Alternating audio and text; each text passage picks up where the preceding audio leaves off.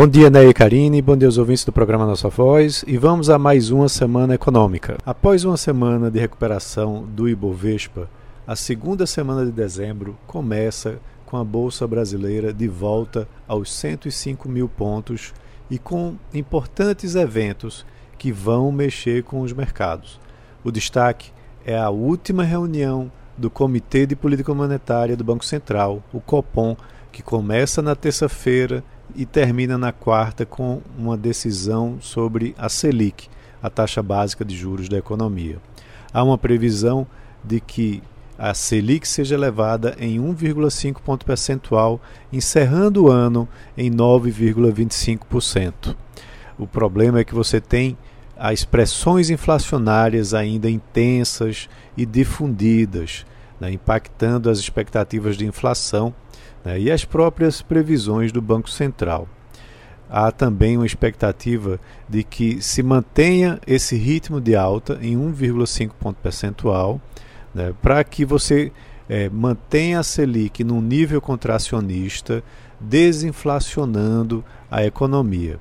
Tá? É, a expectativa é que você tenha uma sinalização também para uma nova alta na mesma magnitude na próxima reunião que vai acontecer em fevereiro, né, para que você reforce a expectativa e, e a promessa de controlar a inflação. A previsão é que a Selic chegue até os 11,75% ao ano no final do primeiro semestre de 2022. A PEC dos precatórios continua ainda em pauta, né, trazendo aí preocupações novamente de riscos fiscais e você pode esperar que teremos aí novas, uh, novas movimentações em relação à PEC, principalmente em relação a como vai ficar o adiamento do pagamento dos precatórios, né, que são as dívidas judiciais da União. Depois de dois adiamentos, o texto foi aprovado no Senado com alterações e, por isso, precisa ser votado novamente na Câmara em dois turnos. Então, será uma semana crucial para definir a data em que a PEC será votada, já que o início do recesso parlamentar está cada vez mais se aproximando. A PEC pode, a sua promulgação pode obrigar o governo a pagar é, precatórios na sua totalidade em 2022, caso ela seja promulgada parcialmente. Da forma que os senadores redigiram a PEC, agora você atrelou o novo espaço fiscal aos gastos sociais.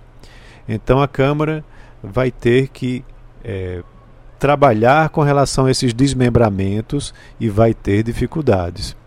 A PEC seria então promulgada sem a previsão de um limite para pagamentos das dívidas judiciais, né, ou seja, os precatórios, e o governo teria a, a obrigação de pagá-los na sua totalidade em 2022, caso seja aprovada parcialmente.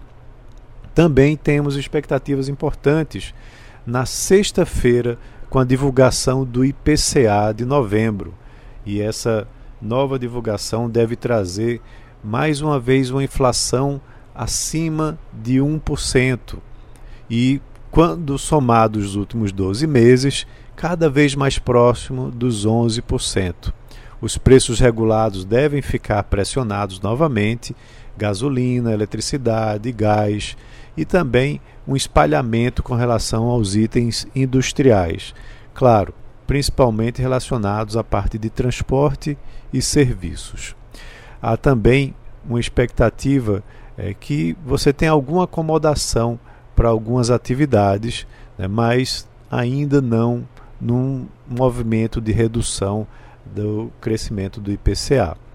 Completando a agenda dos indicadores, temos também as previsões do IBGE com relação à safra agrícola de 2022, que será divulgada na quinta-feira, a produção de veículos automotores em novembro que vai ser divulgada pela Anfávia já na segunda-feira.